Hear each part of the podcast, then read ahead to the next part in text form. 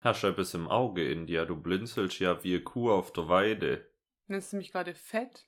Nee, rein faktisch nicht, denn es ist eine abgemagerte Kuh, weil der Klimawandel das Gras der Weide vernichtet hat. Es ist eine wohlgeformte Kuh. Sie hatte noch genug Gras, um genau das Körperbild zu erzielen, was für sie persönlich angenehm war. Egal ob dünn oder fett, du bist wunderschön, wie du bist.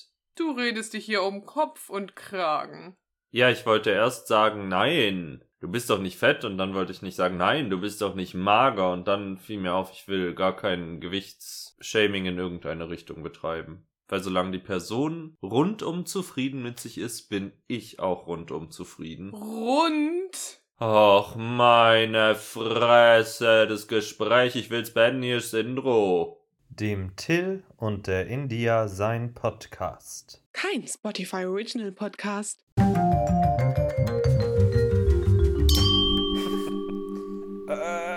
Hallo und herzlich willkommen. Das ist jetzt schon die zweite Folge nach Halloween. Es geht hier Schlag auf Schlag. Ich weiß auch nicht. Weihnachtszeit is approaching quickly. Vielleicht ist es jetzt einfach das Thema jeder Folge, wie ich Halloween nachtrauere und India, Indias Ladebalken nach und nach immer roter und glitzernder wird. Mhm. Wir hatten euch in der letzten Woche, glaube ich, noch einen Nachtrag zu Halloween versprochen, oder? Als kleinen Teaser. Ja, das stimmt, das war der Plot-Twist. Ich, ich persönlich, ich bin ja noch nicht mal jemand, der den Podcast hier hört. Mhm. Aber ich bin seit der letzten Aufnahme on the edge of my seat to wissen, to wissen. Jetzt ist es ein bisschen weit gegangen, gell? Ich will gern wissen, was du an Halloween gemacht hast. Also, ich hatte ja davor schon in meiner Folge erzählt, dass ich dieses Problem hatte, dass ich in einer Gruppe war und alle so waren so, darf ich eine Plus 1 mitbringen? Okay, fügt sie der Gruppe hinzu und dann habe ich mich irgendwie gestresst gefühlt von dem Gedanken, dass alle Plus 1 mitbringen. Und ich habe das Problem am Ende so gelöst, dass ich einfach eine platonische Plus 1 mitgebracht habe. Also kein BF, sondern eine BFF. Verstehst du? War das gerade ein Statement, dass es deine beste Freundin ist? Ja, also halt, dass ich nicht liiert war mit meiner Plus 1, weil das erwartet man, glaube ich, meistens, wenn man Plus 1 sagt, oder? Das stimmt, das impliziert es, aber eigentlich könnte es auch dein Supporthund sein, würde ich sagen. Mein Supporthund, oh Gott. Ich hoffe, die Person hört das gerade und ist so, ja, wuff. Nein, sie könnte nicht dein Supporthund sein, sondern eine Plus 1. Ich will hier nicht dieser Person, ich weiß nicht mal, wer es war. Ich glaube, ich, also ich nehme an, dass es jemand war, aber es war kein Hund. Mein Gott, heute ist wirklich eine Folge, wo ich einfach rede, rede, rede. Erzähl weiter über deine Halloween-Party. Ich halte jetzt einfach zwei Minuten die Fresse. Naja, auf jeden Fall ähm, haben wir vor der Party, also ich weiß gar nicht, was in letzter Zeit los ist, aber ich komme immer wieder in Situationen, wo jemand fragt, hey, wollen wir Al was Alkoholisches trinken? Und ich bin mir, ich bin immer so, ja, du ganz ehrlich, mir egal. Dann haben wir ähm, ein Mischgetränk kreiert aus Robbie Bubble und ähm, Alkohol. Welche Art von Alkohol? Jetzt verschleifst du hier die Facts. War es ein Weizen oder war es Wodka? Zweiteres. War es actually Wodka? Oh je, India. Je älter ich werde, desto jünger wirst du, gell? Puh, ich glaube, das ist wie bei Benjamin Button bei uns, weißt du, und wir feeden von unserer Lebensenergie. Der Alkohol fliegt aus meinen Blutbahnen mehr und mehr und geht dann in Wodka-Dampf auf, also ein anderer Aggregatzustand und fliegt dann von Hamburg-Harburg über Hamburg-Harburg, weil ich wohne nicht in Hamburg-Harburg, nach Stuttgart, um dort herunter zu regnen und in deine Blutbahnen einzugehen. Vielleicht. Mir ist in dem Moment bewusst geworden, dass Robbie Bubble einfach nur ähm, Apfelsaftschorle ist. Also literally Hauptzutat in der, also zumindest in, in der Farbe, die wir äh, die die Freundin gekauft hatte, war ähm, äh, Apfelsaft und Kohlensäure. Das fand ich ein bisschen hilarious, aber auch irgendwie ein bisschen iconic. Wir sind dann zu der Party gegangen und der größte Teil des Abends war eigentlich nur, weil irgendwann mal waren alle auf der Party so, ja, lass jetzt was essen, aber hier essen, weil wir so viele Leute sind, es war eine Hausparty, war irgendwie umständlich und dann sind wir zum nächstgelegenen Dönerladen gegangen. Und ich und die Freundin waren beide so, ja, nee, lass jetzt nichts essen, weil ähm, wir hatten schon gegessen und auch eigentlich keinen Hunger jetzt irgendwie. Und ähm, wir standen dann draußen, weil wir dachten, alle ne holen sich was zu essen und dann gehen wir zurück und essen dort, aber am Ende war es nicht so. Aber wir saßen dann vor der, vor, saßen. Wir standen dann vor der Tür und hatten einfach einen Heidenfez und haben da drin die Gespräche synchronisiert.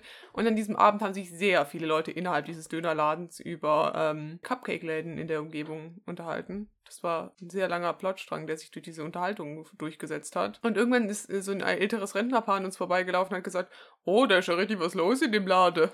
War ein bisschen süß, weil es war ein bisschen in dem Kaff, wo, wo die Party war. Haben Sie das wirklich gesagt? Oder habt ihr sie auch synchronisiert? Nee, also die haben wir in dem Fall nicht synchronisiert. Die sind nämlich direkt an uns vorbeigelaufen. Es wäre ein bisschen awkward gewesen, Leute in Hörweite zu synchronisieren. Ach du, mit Wodka im Blut? Was will ich sagen? Sag mal auf einer, auf einer Skala von 1 bis, ähm, weiß jetzt auch nicht, was da. Sag mal auf einer Skala, wie besoffen du warst. Ich weiß nicht, ich glaube, ich war, wie sagt man, angeheitert. Also wir sprechen nicht von einem, uh, ich bin so. Uh. Das war, war vielleicht ein Glas Mischgetränk und dieses Glas war nicht groß. Was du insgesamt getrunken hast? Ja. Ach so, ich stelle mir mal vor, dass du den ganzen Abend hier einen nach dem anderen reinbecherst. Genau. Ich weiß es ja nicht, ich war nicht dabei. Du warst nicht dabei? Ja, nee, also nicht, aber also ich finde, das, das Schöne ist ja, also ich weiß nicht, wie es euch auf Partys geht. Vielleicht kann Till diese Erfahrung teilen, weil er ja auch seit neuestem alkoholfrei ist. Am besten finde ich eigentlich immer Partys, wo alle anderen beschallert sind, weil irgendwann denke ich dann so, ja, okay, jetzt macht es Sinn, auch einfach so dumme äh, Witze zu machen und laut rumzulachen, weil man so passiv betrunken ist, weißt du? Mhm. Ist das ein Konzept für dich?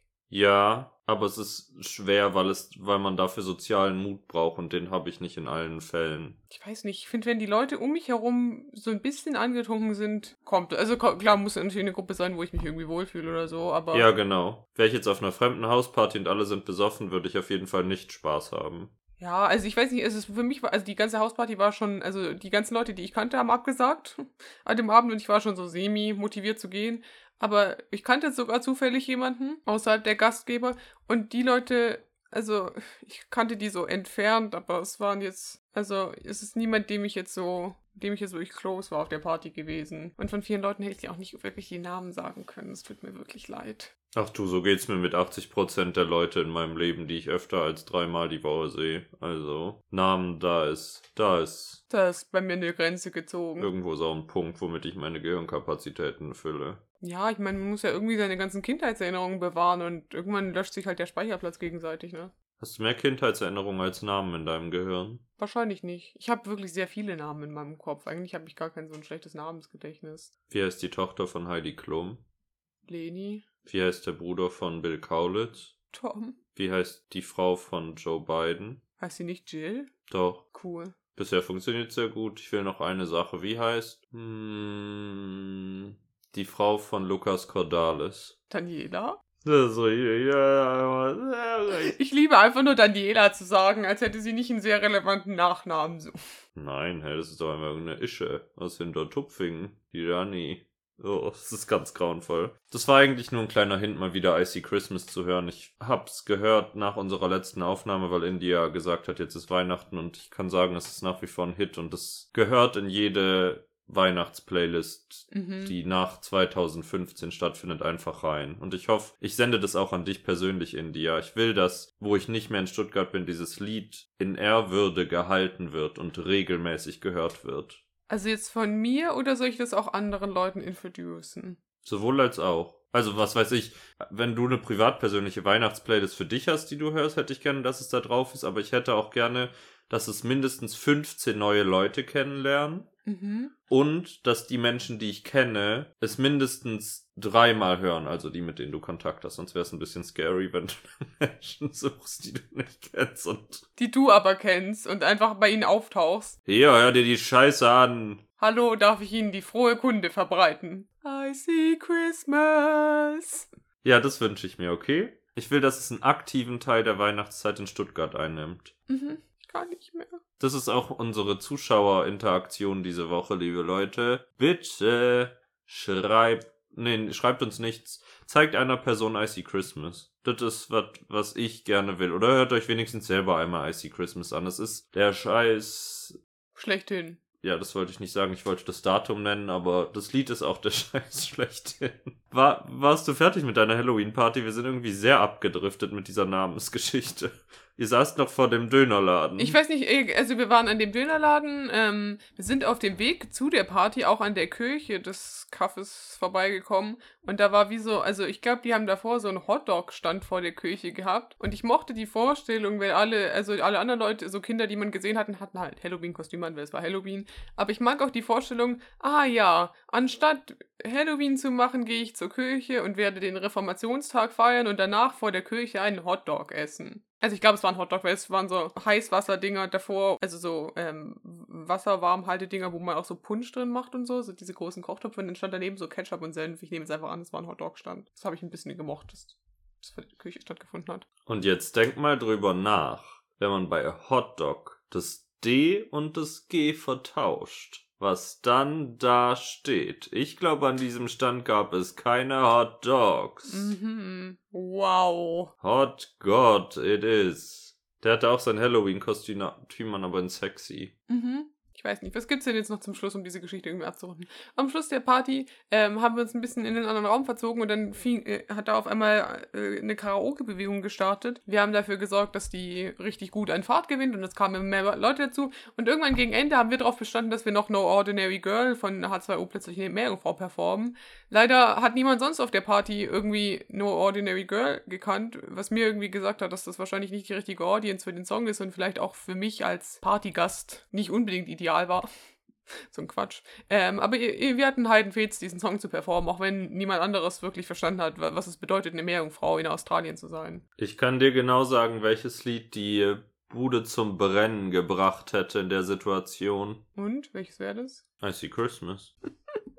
Ich glaube, das hätte ähnliche Blicke generiert. Vor allen Dingen war es da doch schon nach 24 Uhr wahrscheinlich. Das heißt, offiziell war Halloween durch. Äh, nee, nee, nee. Ähm, weil dann, nachdem wir nur Ordinary Girl gesungen hatten, hat irgendjemand anderes griechischer Wein gesungen. Und dann haben wir auf die Uhr geschaut und waren so, oh, jetzt gehen wir. Weil da war es elf. Und dann wollten wir gehen. Das wiederum schätze ich sehr. Ich habe absolut keine Ahnung, wann diese Party gestartet hat, aber das erscheint mir eine realistische Zeit zu sein, eine Party zu verlassen. Das Wichtige ist ja nur, wenn du eine Party zu der Uhrzeit verlässt, ist, dass du davor eine genügend große Impression gemacht hast, dass sich die Leute an deine Präsenz da, dort erinnern, weißt du? Ja, wenn ihr ein Lied gesungen habt, sehr laut, was niemand sonst kennt, ist, glaube ich, die Impression ausreichend vorhanden. Genau. Und du hast irgendwie ein paar Bilder gemacht, irgendwie hast dich noch auf ein Bild drauf gesneakt, dann passt ja eigentlich alles. Dann kannst du auch früher gehen. Und dann seid ihr noch eine Runde Hot Gods essen gegangen. Hoffentlich. Weil dann war ja auch im Endeffekt Allerheiligen, also. Naja, und davor war Reformationstag und die haben ein paar Hot Gods an die Kirche genagelt.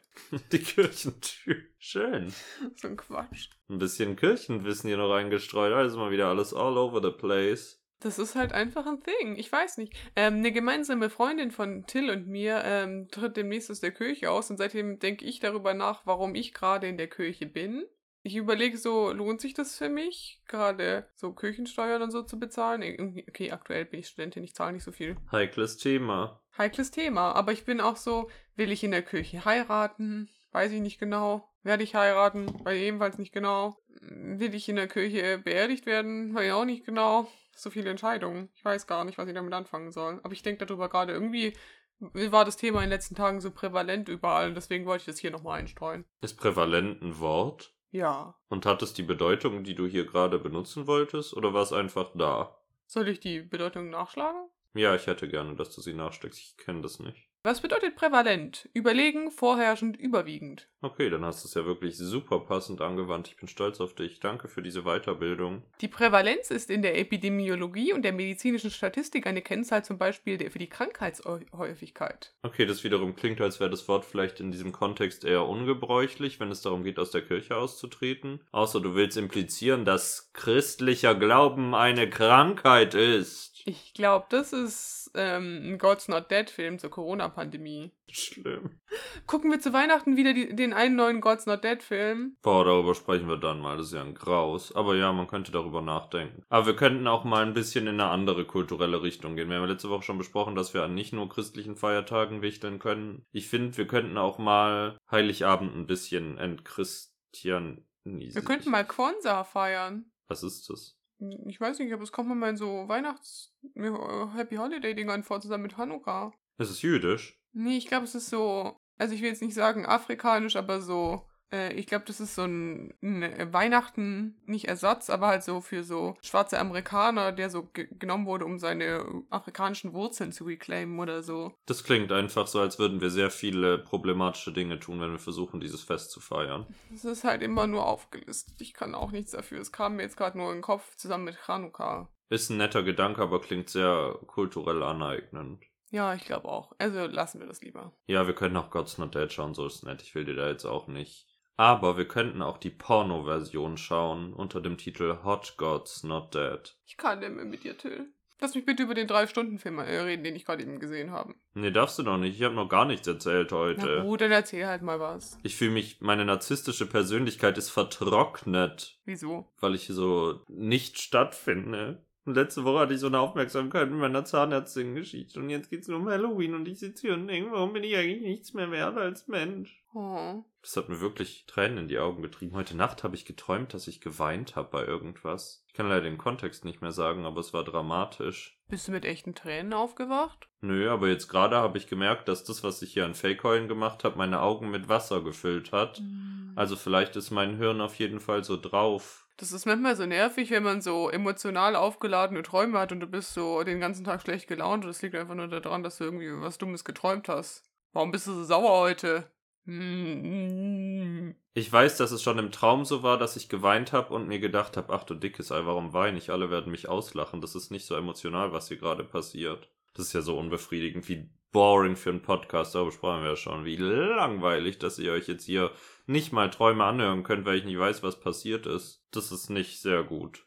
Naja, also du, ich sag so. Vielleicht sollte ich einfach meine narzisstischen Persönlichkeitszüge heute ruhen lassen und du redest doch über den Film, da kam ja nichts Gutes bei rum. Die nächste Geschichte hebe ich mir noch für nächste Woche auf. Hast du noch eine? Nee, also ja, aber ich glaube, ich hebe sie mir für nächste Woche auf. Was hast du denn für ein Leben? Sag mal, ich habe das Gefühl, die letzte Aufnahme ist zwei Sekunden näher. Also das Sprichwort, also was ich dir immer zuordnen würde, was ich halt auch irgendwann mal so ähm, in deinen Nachruf schreiben wü- würde, weißt du? Wenn ich so in der Zeitung so eine Anzeige dann ver äh, veröffentliche in 100 Jahren oder so. Es ist nicht alles Gold, was glänzt. Nee, ja, also, aber bei dir würde ich hinschreiben, für manche Witze muss man weit gehen. Till Steinfort. Also, das nehme ich mir immer wieder in meinem echten Leben so zum Motto.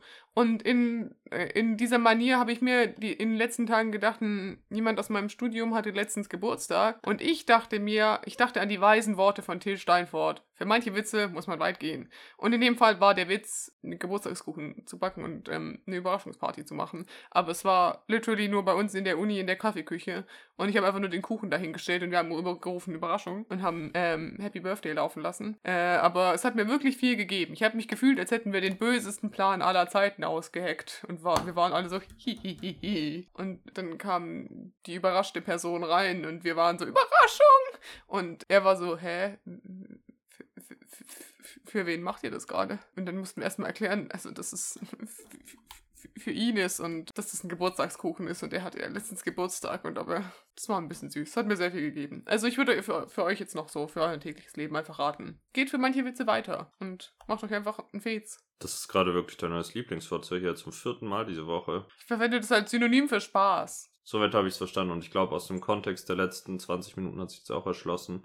Ich will nur sagen, abschließend hier für eure zukünftigen Wege, ich würde auch sagen, geht für manche Witze weit, aber bitte geht niemals so weit, dass ich eine Überraschungsparty krieg, weil dann werdet ihr aus meinem Leben gestrichen. Warum nicht? Ich hasse das. Ich kann mir nichts Schlimmeres vorstellen. Wenn das in Filmen passiert, denke ich mir goodbye. Das ist ja die Hölle. Warum? Weil ich mich so schlecht freuen kann. Ich glaube, Menschen sind dann einfach nur enttäuscht. Also mich stresst es, weil da dann potenziell Menschen sind, die ich nicht eingeladen hätte, hätte ich die Party organisiert. Das ist schon mal eine Grundlage. Also du denkst, deine Freunde würden Leute einladen, die du nicht magst. Wer weiß es, gell? Wer sagt, dass ich die Menschen, die denken, dass ich sie mag, auch wirklich mag? Also und wenn jemand, also den du nicht so gerne magst, eine Überraschungsparty für dich macht, würde das dann die Person nicht in so ein Gefilde bringen, dass du sie mehr magst, weil das so eine, Nein. Ges eine nette Geste ist. Nee, ich glaube, es wäre, das ist spannend. Ich glaube, eine Person, die ich eh schon nicht so gerne mag, würde ich noch weniger mögen, wenn sie das macht. Aber wenn mir die Person sehr nahe steht, würde, könnte ich es, glaube ich, wertschätzen, dass dann Effort gemacht wurde.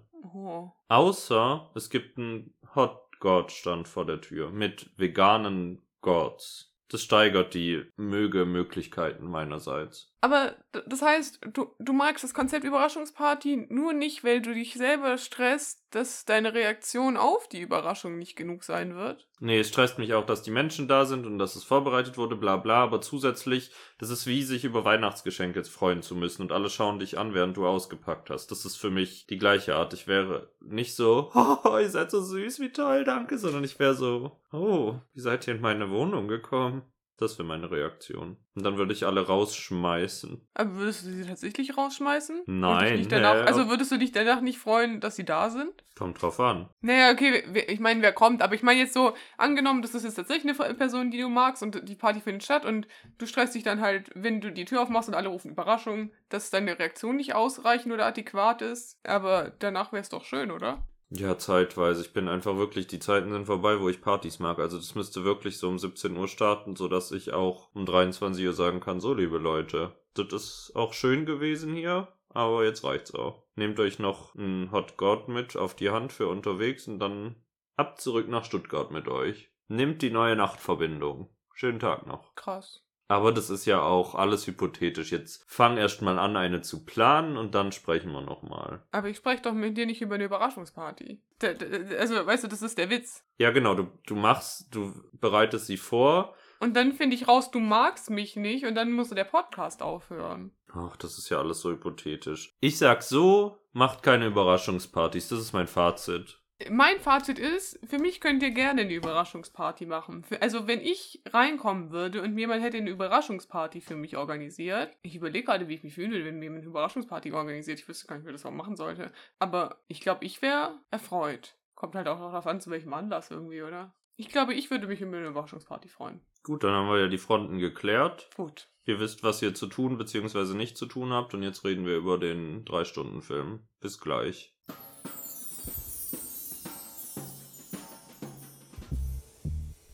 Und India schauen schlechte Filme und die sind einfach vom Winde verschmäht. Wie witzig wär's, ähm, wenn meine Erzählung des Films ebenfalls drei Stunden dauert. Überhaupt nicht, weil ich das schneiden muss. Oh. Hm, oh Gott. Ich dachte, ich, ich habe jetzt eine Rede vorbereitet, aber naja. Vielleicht würde ich dann einfach so reinschneiden. Hallo, kurze Zwischenmeldung. Die nächsten drei Stunden an Toma- Tonaufnahmen sind mir leider verloren gegangen. Wir gehen direkt weiter zu Kitsch und Quatsch. Tut mir leid, nächste Woche geht's wie gewohnt weiter. Mhm. Also raff dich! Okay, schrei mich nicht an. Der Film von heute heißt Thugs of Hindustan. Ich hoffe, ich sage das richtig. Und das ist ein, ein Bollywood-Film, äh, der ist circa, warte, ich glaube, die Runtime hier wird als 166 Minuten beschrieben. Also es ist zwei Stunden plus. 46. Ja, also nicht kurz. Aber ich fand sogar, es ist stellenweise okay. Also halt, manchmal denk, denkt man sich so, okay, also der Flashback war jetzt nicht notwendig. Das war zwar ein bisschen her, aber jetzt nicht so lange her. Äh, das Ganze spielt zur Kolonialzeit in Indien. Äh, also es ist so, es ist so ein Action-Adventure-Film. Und um ehrlich zu sein, verstehe ich nicht den Platz von dem Film au- auf der Liste. Also, ich verstehe, dass man das nicht mögen kann und dass da ein paar Plotlöcher drin sind. Aber an sich glaube ich nicht, dass das ein schlechter Film ist. Naja, also, ja, erzähl einfach mal. Am Anfang des Films ähm, befinden wir uns ähm, in Indien. Ich glaube, also, wenn ich es jetzt richtig verstanden habe, dann war Indien damals noch kein geeintes Land, sondern halt so einzelne Königreiche nebeneinander. Und dann kam halt die Kolonialmacht und hat da alles erobert, bla bla. Problematisch, wissen wir alle. Und wir sehen da eben den Herrscher eines Königreichs, der an dem Abend nach Hause geht, aber er macht sich Sorgen, weil er eben von der Kolonialmacht, also von der Company, also von der East India Company weiß, dass die halt ähm, andere Königreiche in der Gegend an sich reißen und so und dann da Leute versklaven und so und das findet er nicht gut. Und er schmiedet einen Plan, die anzugreifen, aber die kommen, also die kommen ihm essentiell voraus und ähm, reden dann mit ihm, aber planen dann eigentlich ein Attentat auf ihn vor und seine Frau.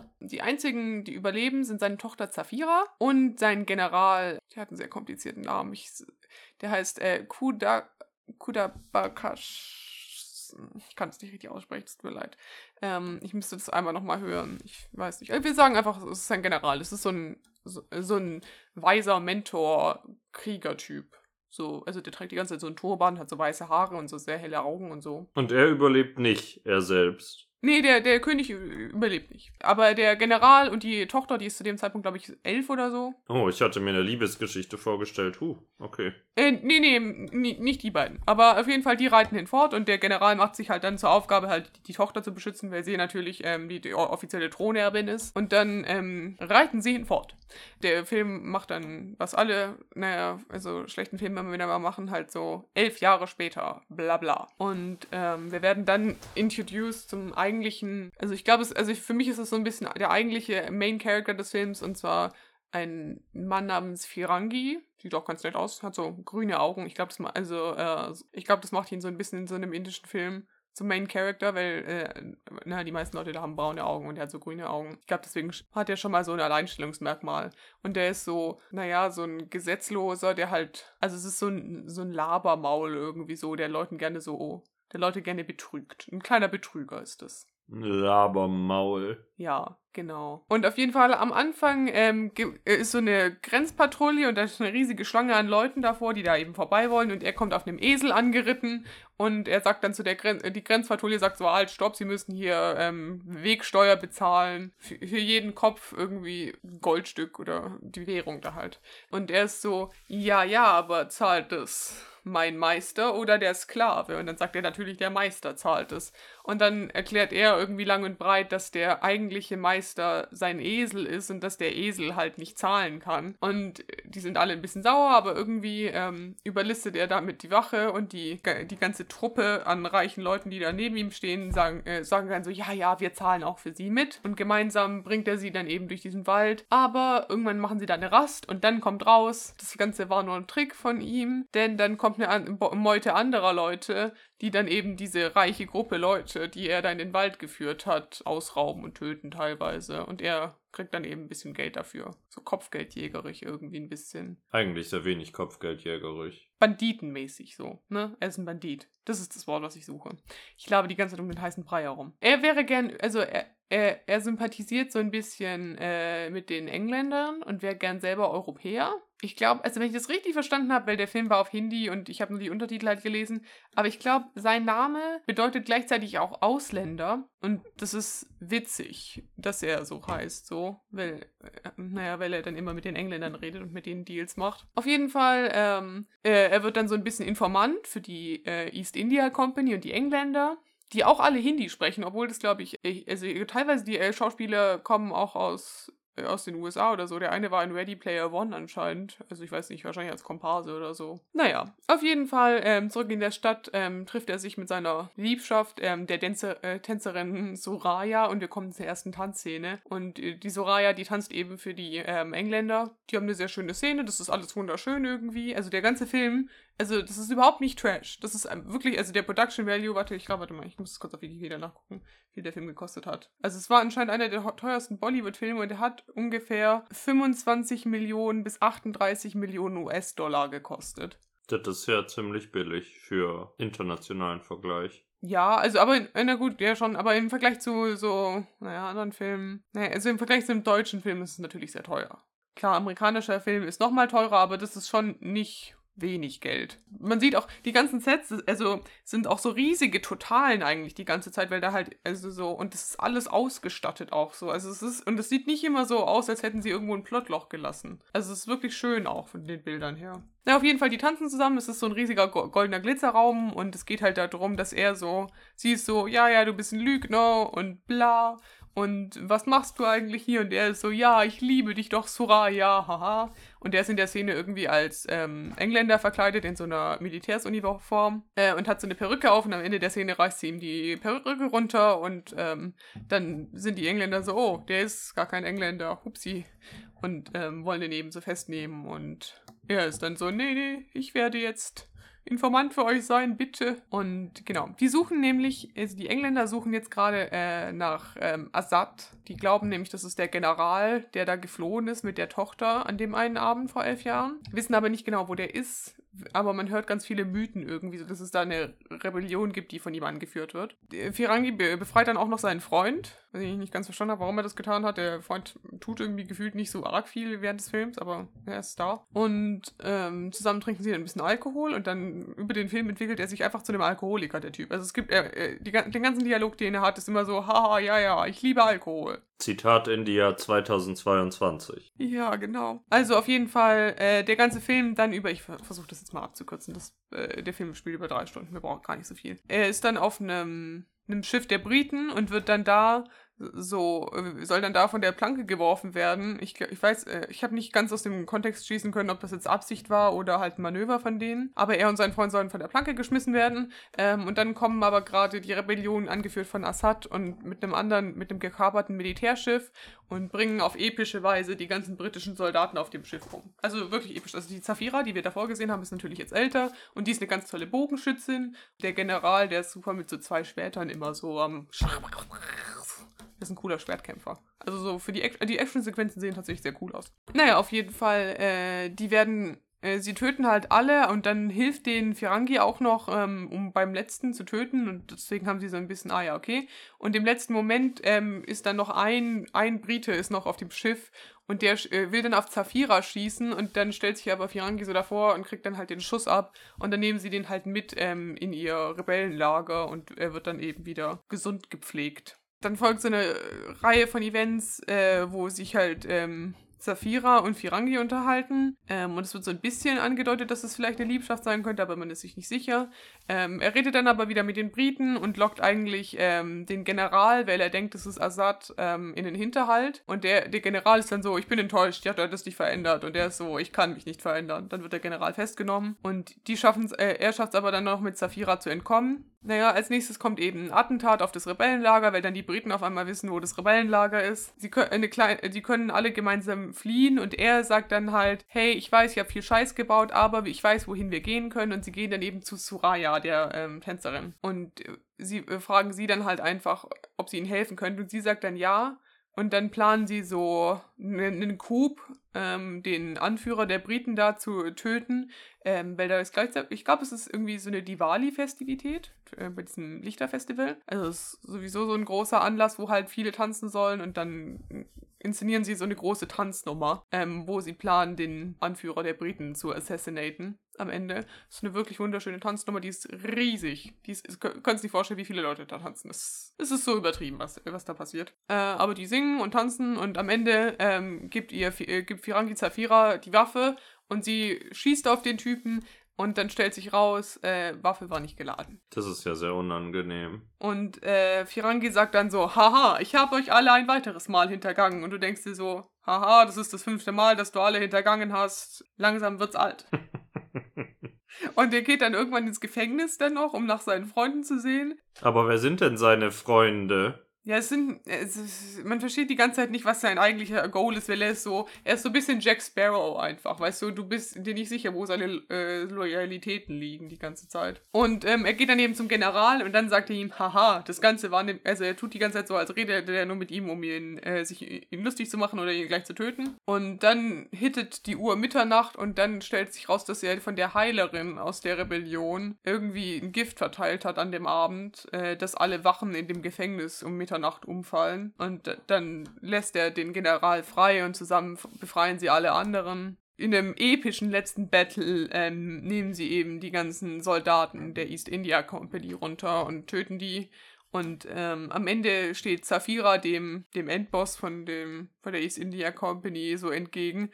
Und er, er hat so ihren Boden, glaube ich, irgendwie zu ihren Bogen zu Boden geworfen. Und der hat Feuer gefangen. Und er schießt auf sie und sie macht so einen epischen Sprung. Und dann grabt sie ihren äh, flammenden Bogen vom Boden und schießt auf ihn. Und der, der erste streift ihn so am Hals. Und er hat so eine Brandnarbe schon davon. Und er ist so.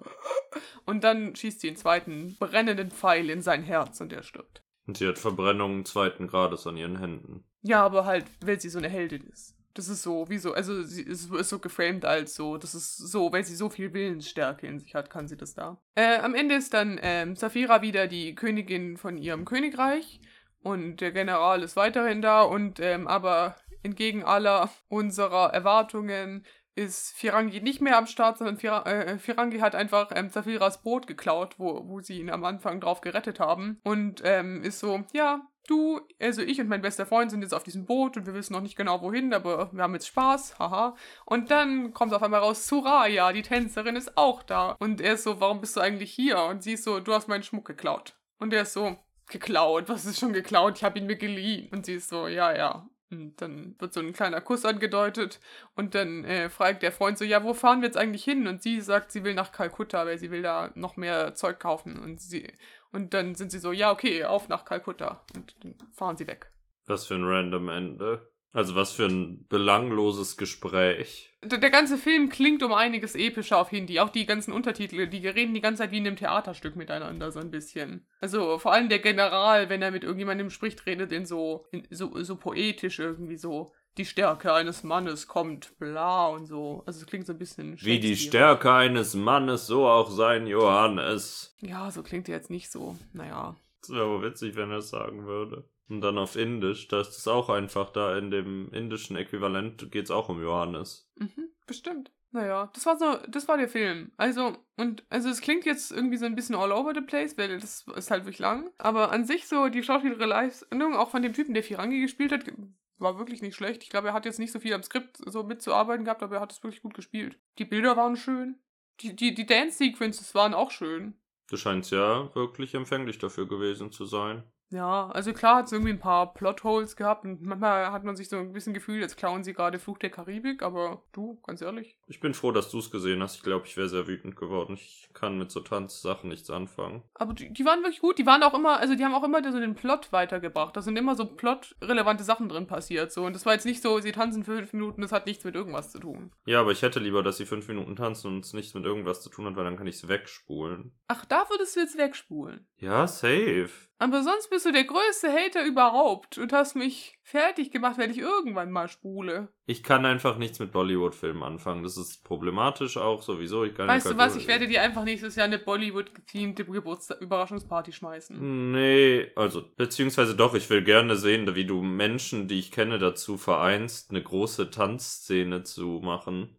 Das würde ich appreciaten. Dafür würde ich sogar Menschen in Kauf nehmen, die ich nicht so mag. Ja, okay, jetzt habe ich nicht mehr so viel Lust, jetzt wo du dich nicht drüber aufregst. Der Film, den ich nächste Woche aber schaue, hat ein alternatives Motto, was du auch für die Überraschungsparty nutzen könntest, falls du jetzt nicht mehr Bollywood machen willst, denn ich schaue für nächste Woche Zombie Strippers. Das klingt auch nach einem Motto. Für, für deine Halloween-Überraschungsparty. Das klingt nach der Hölle. Nee, es klingt nach Zombies. Oh je. Dad, is it you? Ja, das schaue ich mir nächste Woche an. Mal schauen, Zombie Strippers, was dabei so rumkommt. Und jetzt schauen wir mal, was bei Manuel so rumkommt, nicht? Irgendwo müssen wir auch die Prioritäten setzen. Ja, ja, ja, ja. Kitsch und Quatsch. Findest du das als Namen wirklich geeignet? Ich find's irgendwie blöd. Naja, aber ich meine, es geht doch um kitschige Geschichten und die sind halt ein bisschen witzig, weißt du? Der Teil heute heißt Punkt, Punkt, Punkt, doch nicht so schlecht. Und man denkt jetzt vielleicht, hm, komisch, aber jetzt rückt das den Titel von letzter Woche, die ja hieß, vielleicht ist das hier. Und da dachten wir ja, was für ein Gekrüppel-Ansatz. Oh, das ist problematisch in dem Kontext. Schönen Tag noch. Gebäumsel an Titel, weil jetzt der Kombititel der beiden bedeutet, vielleicht ist das hier doch nicht so schlecht. Das heißt, die hat sich tatsächlich mal was dabei gedacht, was sie da macht. Also ich will mal ein lobendes Wort aussprechen. Ich kann viel in der Geschichte rummeckern und das werde ich bestimmt auch gleich, wenn dann die Handlung happened. Wahrscheinlich gehen sie wieder essen und sonst passiert gar nichts. Aber der Titel ist nett. Mhm. Ja, ich fange jetzt an, so wie du letzte Woche. Ich, ich nehme mir, das- ich nehme mir das einmal raus. Okay. Verdammt nochmal, wer ruft bitte um diese unmenschliche Zeit an? fluchte ich und nahm meinen Leuten das Handy ab. Ja, hallo, sagte ich müde und ließ mich zurückfallen. Hallo Schätzchen, hier ist Oma Marlies, sagte die Stimme am anderen Ende. Guten Morgen, Oma, sagte ich und lehnte mich an Manus Brust. Was kann ich für dich tun? Was für ein geschäftlicher Anruf fragte ich und unterdrückte ein Gähnen. Du und dein Freund, ihr könntet uns in vier Stunden am Flughafen abholen, sagte sie fröhlich. Wie? Was in vier Stunden? stotterte ich. Dein Opa und ich haben uns kurzfristig überlegt, ein paar Tage vorbeizukommen und völlig übergriffig zu sein. Und deine Mutter meinte, du hast nichts dagegen, sagte sie immer noch fröhlich. Ich hab nichts dagegen, aber ich muss erst mal mit Manuel sprechen. Ich stell dich mal eben auf lautlos. Als Maul. Aber sie mutet nicht ihr Mikrofon. Es wäre ja sinnvoller, wenn sie sich auf lautlos stellt, weil jetzt kann die Oma nichts sagen, aber hört dieses Gespräch Mhm. mit, sagte ich und ließ mich zurückfallen. Hat sie das nicht schon eben getan? Ja, aber mein Gott, noch eine Runde. Okay. Was ist los? fragte Manuel flüsternd und strich mir über meine Arme. Meine Oma und mein Opa kommen in vier Stunden hier an. Sie hat mit meinen Eltern gesprochen, die haben gemeint, dass ich nichts dagegen hätte. Ich verstehe jetzt nicht ganz, was das Problem ist, sagte er und runzelt die Stirn. Sie hätte uns erst fragen müssen, und sie kann uns gerade hören, aber nichts dazu sagen. Ich habe nichts dagegen, wenn die beiden kommen, sagte er und küsste mich auf die Stirn. Ich schloss eine Augen okay, und genoss es. Danke, sagte ich leise und löste mich von ihm. Äh, oh, oh, Oma? fragte ich in das Telefon. Ja, und was sagt er? Sie hat alles gehört und konnte nicht antworten. Wir sehen uns in vier Stunden am Flughafen, sagte ich und fing an zu lächeln. äh, nach dem Telefonat zogen wir uns an und fingen an zu frühstücken. Ich muss dich aber vorwarnen. Meine Großeltern, besonders meine Oma, ist besonders extrovertiert, sagte ich, als wir am Tisch saßen. Wissen die beiden, dass ich dein Patient bin? fragte er mich. Ich denke mal, meine Eltern haben den beiden das erklärt. Wie sonst sollte man rechtfertigen, random mit Manuel Neuer auf Malotze im Urlaub zu sein? Die Oma wird es wohl wissen. Äh, wollen wir langsam los? Fragend sah er mich an. Klar, ich gehe nur noch eben aufs Klo. Zehn Minuten später aßen wir im Auto Richtung Palma. Wie alt sind deine Großeltern? Fragend sah er mich an. Meine Oma Marlies ist 64 und mein Opa Konrad ist 69. Das ist gar nicht mal so alt. Ist sie nicht 20? Das wird im nächsten Satz direkt erklärt. Aber dann war deine Mutter doch ziemlich jung, als sie dich bekommen hat, oder? Ich nickte. Sie war 20 und mein Vater war 26. Den Rest der Fahrt schwiegen wir. Am Flughafen guckten wir auf eine Tafel. Sie landen in fünf Minuten. Ich denke mal, dass sie in spätestens 20 Minuten hier sein werden. Wollen wir uns so lange noch hier in das Café setzen? fragte er mich. Ich nickte. Was willst du trinken? Hier war Selbstbedienung. Kaffee mit einem Schuss Milch und drei Süßstoff. Mhm. Ich ging an die Theke. Ich nehme einen Mango Passionsfrucht Tea Frappuccino und einen Kaffee Americano. okay, danke. Auf welche Namen? Den? Fragte der Verkäufer und kritzelte irgendwas auf eine Serviette. Paula auf den Frappuccino und Manuel auf den Kaffee. Er nickte und schob mir die Serviette rüber. Meld dich mal, sagte er und zwinkerte. Oh, Oh. ich nickte, steckte die Serviette ein und nahm die beiden Getränke. Ich setzte mich wieder zu Manu. Was hast du da? Er zeigte auf meinen Frappuccino.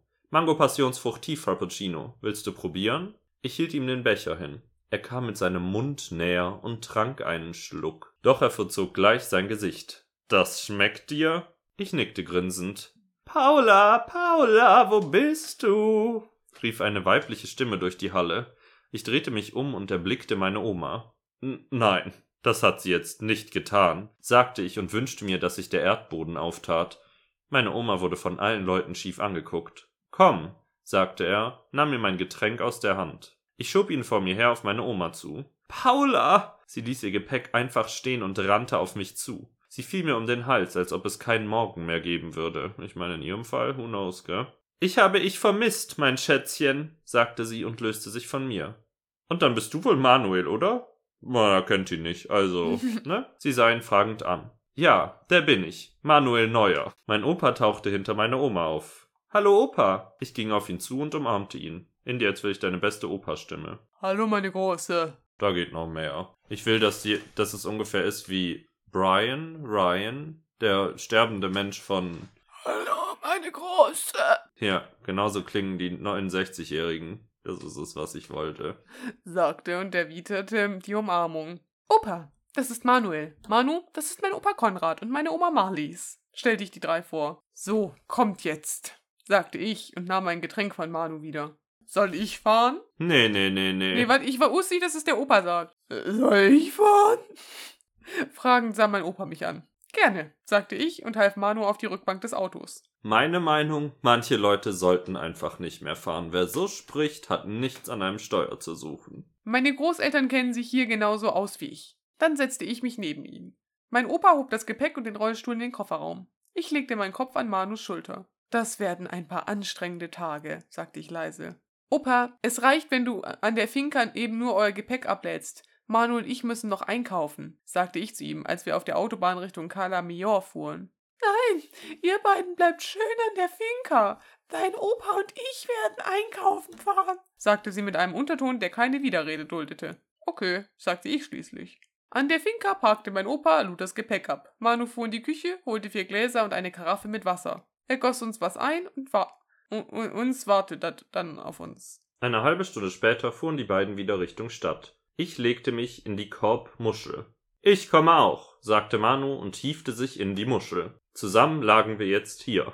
Ach Gott, gell? Ja, wahrscheinlich legt sie gleich seinen Kopf auf ihre. Naja, naja. Manu hatte seine Arme von hinten um mich umschlungen und sich an meinen Rücken gekuschelt. Ich liebe es so, mit dir hier zu liegen, flüsterte er.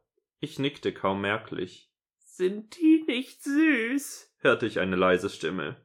Ja doch, sie sind süß, sagte eine weitere Stimme.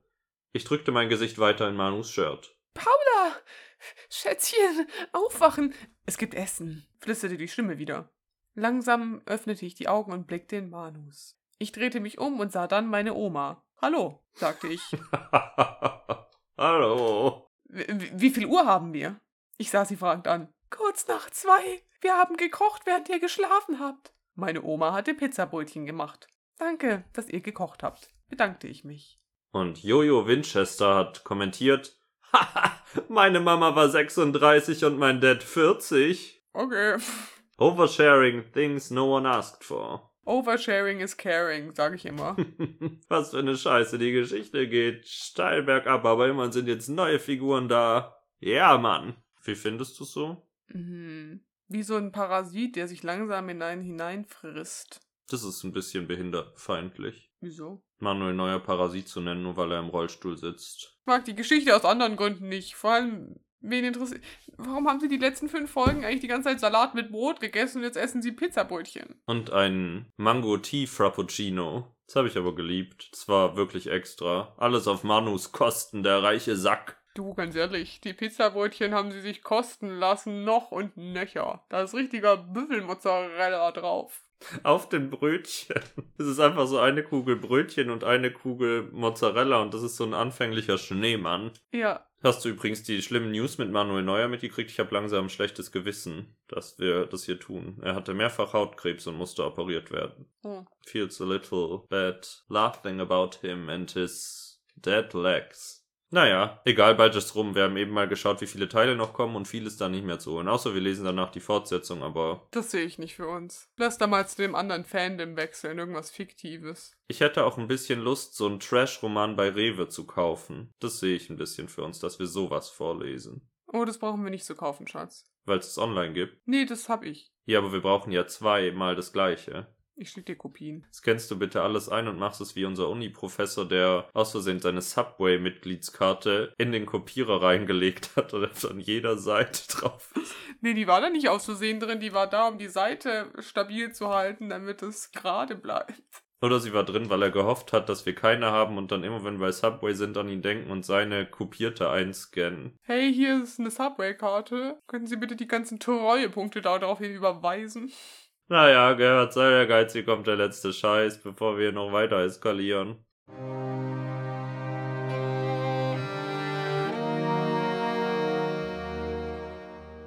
Jetzt folgt der letzte Scheiß.